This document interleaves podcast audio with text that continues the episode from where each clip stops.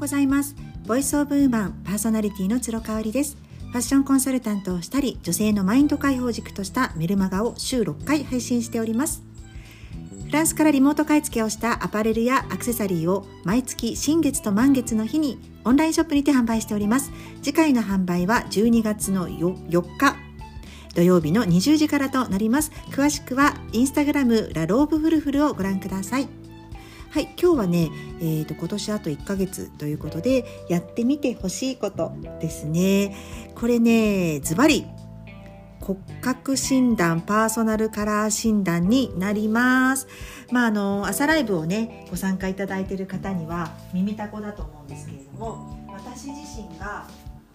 6年前かなぐらいにあの受けてですね自分の中のおしゃれ感度が一変したっていうねなんだろうなやっぱりおしゃれって自分を知ることかな知ることからだなっていうのを実感したのが、あの骨格とカラー診断を受けてからなんですよね。でまああのどの先生がいいですかっていうのって本当にあの相性があると思います。で関西の方だったら、あの北摂でね診断をされている、えー、本橋美沙さんですね有名な方です百貨店とかでもあの診断のイベントをされたりとかしておりますし私も講師ともに仲良くしていただいている先生ですね。で本橋さんはもうアメブロもやってますしあのもちろんインスタグラム等々やってらっしゃいますのでもうあの検索していただくとねご自身が分かるあの好きかどうかっていうのは分かると思うんですよね。うん、でまあ一応全国的にあのお知り合いの方でパーソナルスタイリストやってらっしゃる方私もおりますのでもしあのダイレクトメールとかいただいてねあのその地域の方で知ってる方おすすめの方がいらっしゃったらあのお伝えしたいと思っております。今ね、まあ、インスタグラムとかで本当にパーソナルスタイリストで場所の名前とか入れるとバーッと出てきますのでそこでその方の洋服とかねセンスとかあと文章の書き方とかそういうのであのピピッときた方がいらっしゃればいいなって思いますね。でまあ年末年始にねやられるのがいいんじゃないかなと思いますね。気分が一転するし2022年はもう無駄買いはしない自分の好きなものをあのだけを身につけるとかね自分に似合うものをもっともっと掘り下げるとかっていうふうに決めてね受け受けてみられるのもすごくいいんじゃないかなっていうふうに思いますのでおすすめでございます。私自身が、えーと受けて正直ね受けてすぐはねあまりの情報量の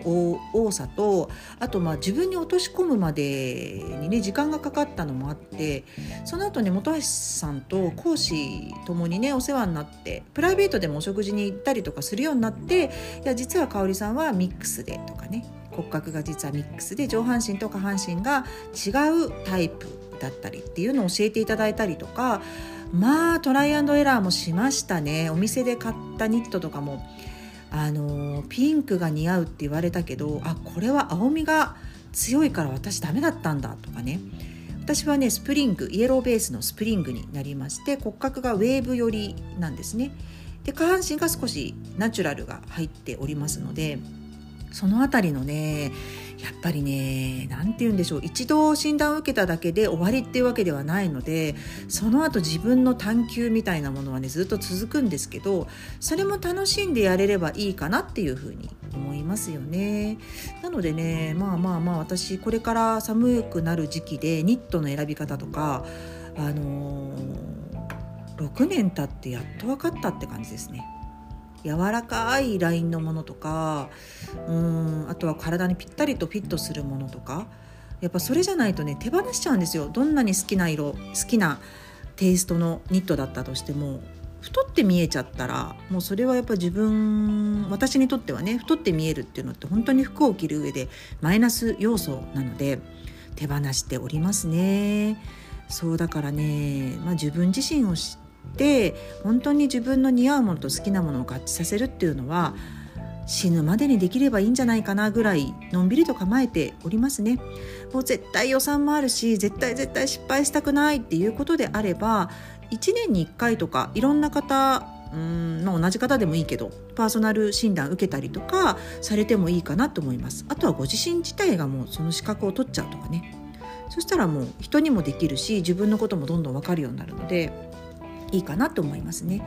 ただね、まあ、日本人の方って本当に真面目なのでこの診断通りにやらなくちゃいけないとか診断が今まで着ていたものと違うことで自己肯定感が低くなってしまう人っているんですよ。逆におしゃれ迷子になっちゃう人とかもいるのでその辺りもね本当に相性が大事だと思いますね。あのおしゃれ迷子になりがちな人すごくあのなて言うんだろう真面目真面目な方はあのもしかしたらもう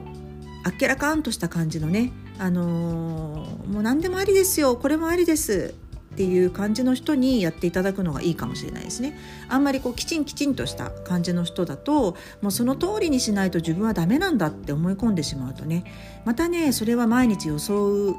装うものなので負担がかかってきてしまう。うんだだったらいやいつもの自分でって戻ってしまう可能性もあるのでね、うん、先生選びすっごい大事だと思います。1ヶ月で無理かな。だからこの1ヶ月でリサーチをして年明けから春ぐらいまでにかけていい人がいたらあの見てもらうっていうスタンスでもいいかもしれませんね。はい以上です。それではえーと今日も感謝と笑顔あふれる一日にしましょう。それではまた明日。